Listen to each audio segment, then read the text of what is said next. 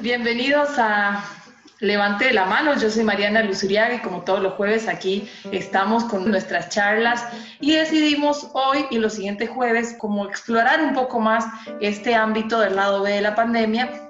Y en esta ocasión hoy tengo una invitada de lujo que es Marta Cañas, ella es psicopedagoga, también es terapeuta. Bueno, la idea de este lado B de la pandemia es justamente poder alejarnos un poco de la tecnología, del Zoom, de la virtualidad en su máxima expresión, las tablets, los teléfonos, las pantallas, todos estamos inmersísimos en este ambiente y bueno, creo que también están mucho, los papás muy preocupados porque no nos gusta que nuestros hijos estén pues tan expuestos.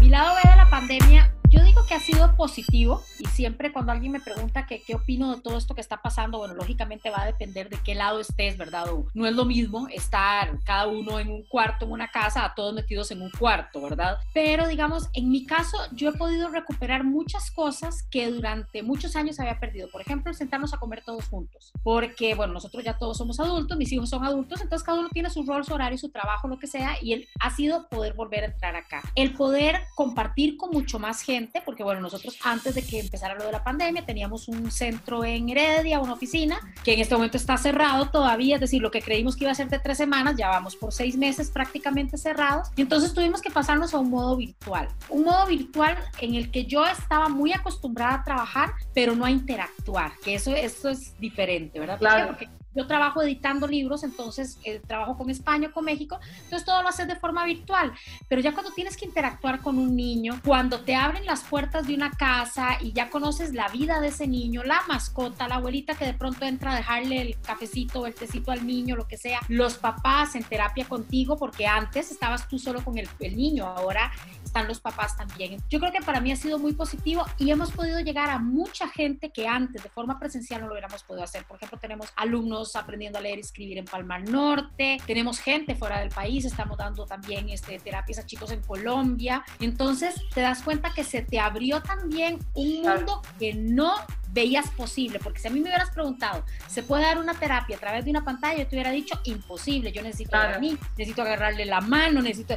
Bueno, y eso los papás se me han convertido en unos ángeles y unas herramientas increíbles porque es, grábeme aquí, ahora ponga la pantalla de tal forma, ahora agárrele la mano, ponga el lápiz, pero ha sido para mí, te digo, una oportunidad también de darme cuenta cómo los niños están empezando a desconectarse de la tecnología porque aquello que antes les generaba tanto placer como era jugar, ahora te se convirtió también en algo que es aprender, que para ellos a veces no es tan divertido, sobre todo los chicos que tienen algunas dificultades. Y por ejemplo, digamos, tengo un chico que me hacía gracia porque antes era siempre pegado a una pantalla. Estaba esperando entrar a la terapia y estaba en la pantalla. Yo, mamá, no me lo siente con la pantalla. Es que si no se enoja, no sé qué. Y salía y de una vez, dame el celular. Ahora es, teacher, ya vamos a terminar para ir a andar en bicicleta. Teacher, es que me están esperando los amiguitos de fondo para ir a tal parte. Entonces te das cuenta que los niños están empezando a descubrir una vida que no conocían, que es sin la tecnología porque están hartos. Es decir, honestamente, tanto los papás, es decir, nosotros también estamos cansados de los Zoom y de que la tarea y todo. Te lo digo, yo no lo vivo como mamá, pero sí como persona que acompaña niños que tienen que hacer clases. Entonces, llega un momento. Bendita las bicicletas, por favor, bendita las bicicletas en esta época de, pandemia. Por eso no es eh, pues casual que no haya casi bicicletas disponibles para niños. Exacto, están agotadas.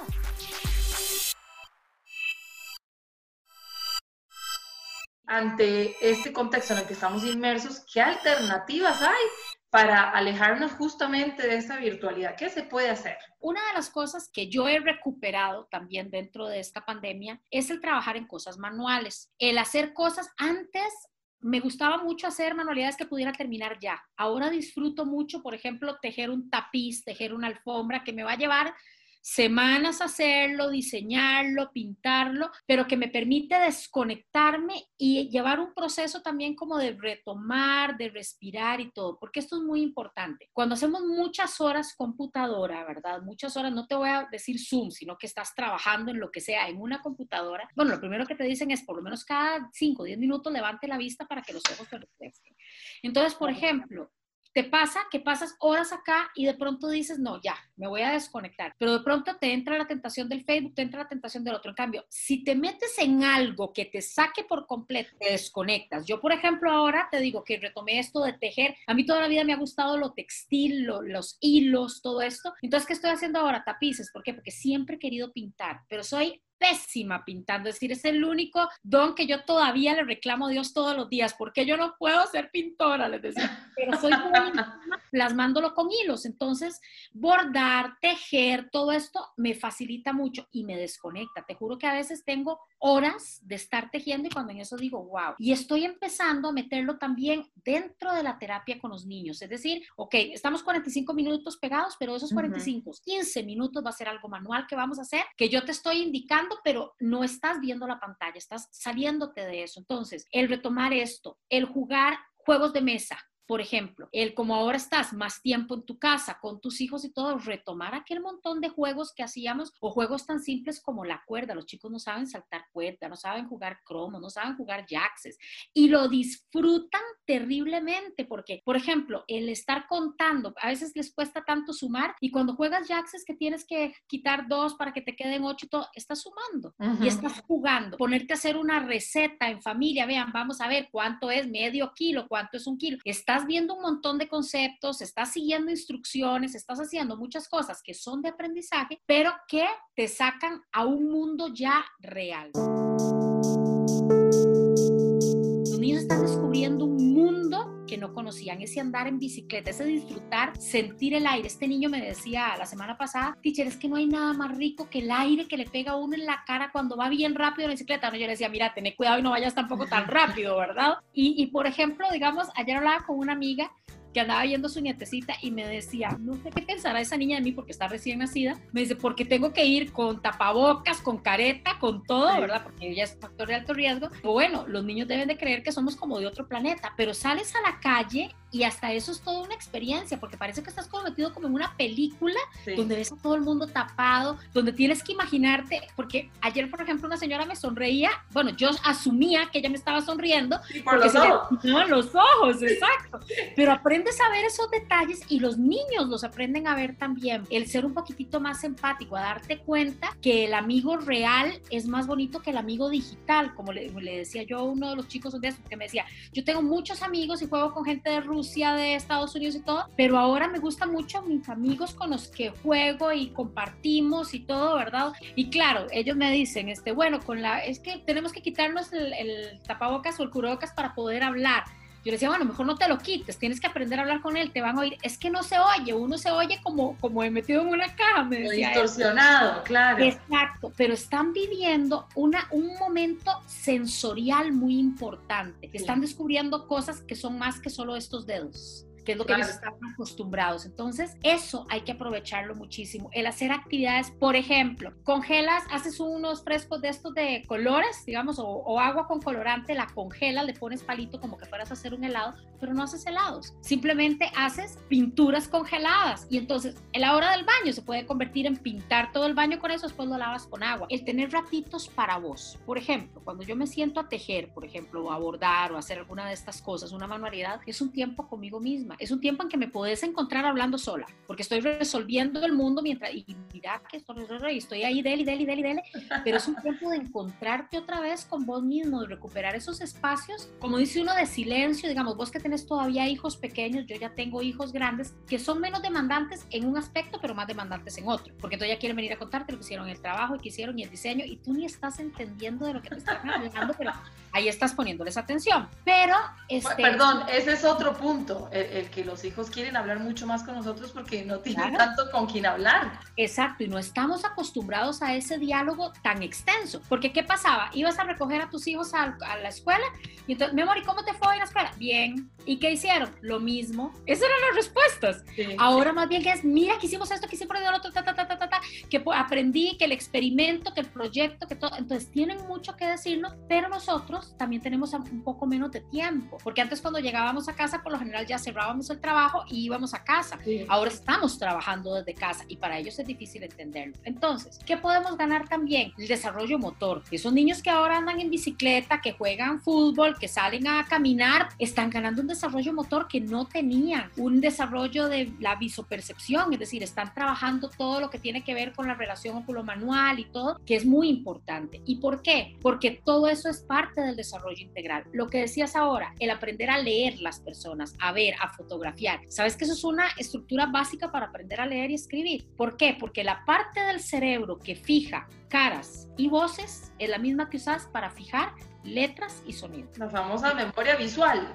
Exactamente. Un bebé cuando nace lo que hace es ver la cara de mamá y oye la voz de mamá. Entonces cuando oiga esa voz inmediatamente va a empezar a buscar la cara de mamá. Lo mismo hace el niño cuando empieza a leer. Esa parte se recicla neuronalmente, la neuroplasticidad, y lo que hace es enseñarte a leer, escribir. Es decir, ves una letra y empieza tu cerebro a buscar el sonido de la letra para saber cuál letra es, para acceder a eso. Es lo mismo. Entonces nos está permitiendo jugar con eso. Es decir, por ejemplo, lo que te habla ahora del súper. El súper es una fuente de, de actividades lindísima, porque puedes ver la secuencia de los pasillos, sumar cosas, ver cuánto nos faltan. Si el paquete trae cinco naranjas y nosotros necesitamos 20 naranjas, ¿cuántas naranjas, cuántos paquetes tengo que llevar de naranjas? Y entonces haces un montón de cosas, pero también te permite observar. Por ejemplo, llegar a casa después y decir, ¿te acuerdas? Acuerdas de qué color era la gabacha que andaba la persona de la caja? No me fijé. Es decir, es empezar a trabajar esa memoria de trabajo y esa memoria este, espacial también y secuencial y vivencial para poder este, establecer otras cosas. Y que vean también procesos de elaboración, porque ellos por lo general, alguien les alista el almuerzo, se los meten en su lonchera, se van para la escuela, nunca están dentro de ese proceso, como ahora están en casa, ok, vení, vamos a hacer esta receta, me vas a ayudar a palmear las tortillas, mira, primero hay que hacer una bolita. Y te das cuenta que no saben hacer una bolita de masa,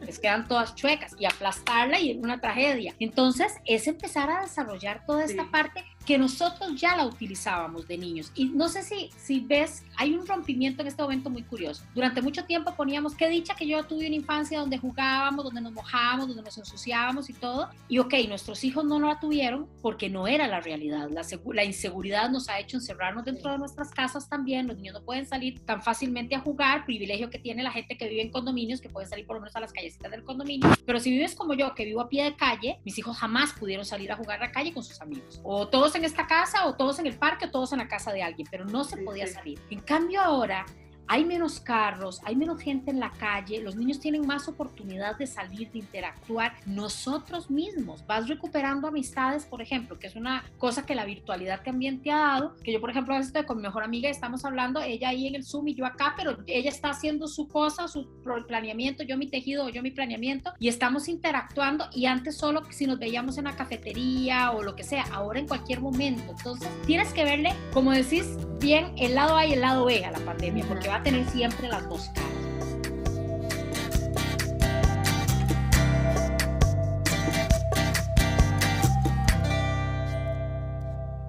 el tomar pintura, digamos, las témperas corrientes que usan los niños o lo que sea, y echarle, digamos, si estás en un vasito, medio vasito de pintura y un cuarto de vasito de talco y si ojalá el talco sea de bebé y que tenga olor. Entonces la pintura queda con olor, queda deliciosa, porque es espesa, es súper espesa, puedes pintar con el dedo. Entonces, por ejemplo, ¿qué hago yo? Yo les digo, vamos a hacer un sol, agarro blanco primero. Y entonces al blanco le echo el talco y entonces pinto el centro del sol. Y luego le echo una gota de amarillo, revolvemos y hacemos una ruedita alrededor. Otra gota de amarillo. Entonces vas viendo la degradación del color desde el blanco hasta el color más saturado, bueno, más bien saturación de color hasta el más saturado. Entonces te queda un sol espectacular. Y igual puedes hacer las montañas, desde un verde claro a un verde oscuro. Entonces vas poniendo una gotita, vas contando. Ahora vamos a ver con tres gotitas si se nos cambia mucho el color o qué. Entonces a cada experiencia que vas haciendo le vas dando un proceso que el niño tiene que verbalizar también, decirte, ok, ¿qué sentís? Ok, ¿cómo lo sentís? Porque cómo les cuesta a ellos a veces describir una textura o describir una emoción. ¿Te gustó? ¿Lo disfrutaste? Tizas caseras, agarras talco, les pones colorante, poquitito, y lo vas poniendo a secar, luego le pones un poco de agua, claro, el talco bien saturado, ¿verdad? Agua igual, lo puedes congelar, entonces el agua amarra el talco y ya hiciste una tiza de una pintura de tiza. El que es divertidísimo, lo haces solo con maicena y agua, entonces empiezas a echar en agua maicena, pero ¿qué te digo? Es decir, pones un litro de agua y le echas la cajita de maicena. Claro. Lo revuelves bien, en frío, ¿verdad? Porque la maicena tiene que estar en frío. Y lo dejas asentarse un ratito. Entonces, cuando él se asienta y tú lo llegas a tocar, está sólido, pero cuando tú lo agarras se hace líquido y se te escapa de las manos. Entonces, ah. para ellos descubrir el uble y se escribe o Black, así con seca al final, es genial y encuentras miles de recetas de Ublek en, en internet, pero eso es una de las cosas que las maestras usamos mucho en clase, porque a ellos les encanta que cuando ellos van a clavar los dedos en la, yo lo pongo en una recipiente así, tipo, no sé, Pyrex o algo así, donde ellos clavan los dedos como que está sólida, pero donde lo jalan se hace líquido. El elástico. Cuando yo empecé a jugar con los niños elásticos, explicarle cómo se jugaba, entonces me decían, pero es que yo estoy solo en mi casa, ok, para eso existen las sillas, porque yo también fui hija única durante mucho tiempo, entonces yo jugaba con las sillas, ponía el elástico y ahí lo iba brincando. Donde ellos ven que hay un reto, que hay un desafío, que también tienen que subir niveles porque el elástico va para arriba, entonces eso les encanta. Los jacks, los cromos, entonces a veces las mamás me dicen, es difícil conseguir cromos a veces, bueno, hay librerías, sobre todo las más tradicionales que todavía tienen, pero si no, recortes de revistas, agarré revistas viejas o busquemos un montón de dibujitos en internet, los imprimimos y los recortamos del tamaño de la palma de ellos y jugar a ganarse. ¿Quién gana? Entonces, ver, por ejemplo, que si a tu hijo le gusta, no sé, un personaje, a tus hijas otro, que a cada uno se le imprime así y ver cómo logramos robarle los personajes al otro, que era lo que hacíamos jugando esto, ¿verdad? Los juegos de mesa, como te digo, juegos tan simples que hacíamos como, por ejemplo, el gato, el que era el de tres en línea, de poner la X y el cero. Eso, eso lleva un nivel de pensamiento alto el de puntos, no sé si tú jugaste puntos en algún momento, pero que es que creas un montón de puntos y cada uno tiene que ir haciendo palitos y entonces si logras formar un cuadrado, le pones la, inicial de tu nombre ahí. Con las más grandes, el jugar stop, que tenemos que ah, poner no ahí, eso es pensamiento rápido. Les gusta, les gusta. Exacto. Y son jueguitos que puedes hacer, ok, antes de sentarnos a comer vamos a jugar dos líneas de stop y ya. Y entonces después... ¿Sabes que les gusta mucho también? El de cartas, el uno. Y ese también genera, procesa uno de todo ahí. Claro, y vas a estar haciendo matemáticas, haciendo un montón de cosas. Entonces, es retomar esos espacios y todo. Te das cuenta que esta pandemia te está trayendo espacios de compartir muchísimo más en familia con este tipo de actividades, el poder reforzar aprendizajes y el divertirte. Los instrumentos musicales, hay chicos que con solo que les des una marimbita, un pianito con colores empiecen ellos a seguir las notas musicales, para ellos es genial oír donde ya empieza a tomar forma y ya lo escucho, ¿verdad? Lo que decías el ukelele, que es bastante sencillo de tocar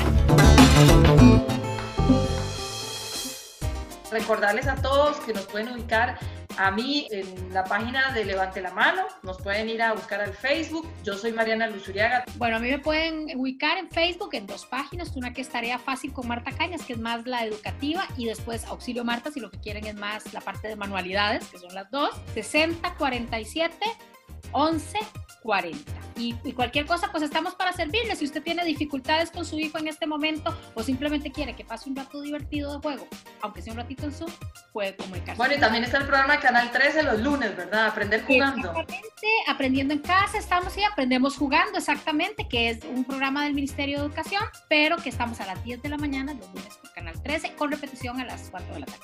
Perfecto. Bueno, Marta, un placer. Muchas, muchas gracias. Ahí nos estamos hablando. Saludos para todos y gracias por habernos acompañado hoy en este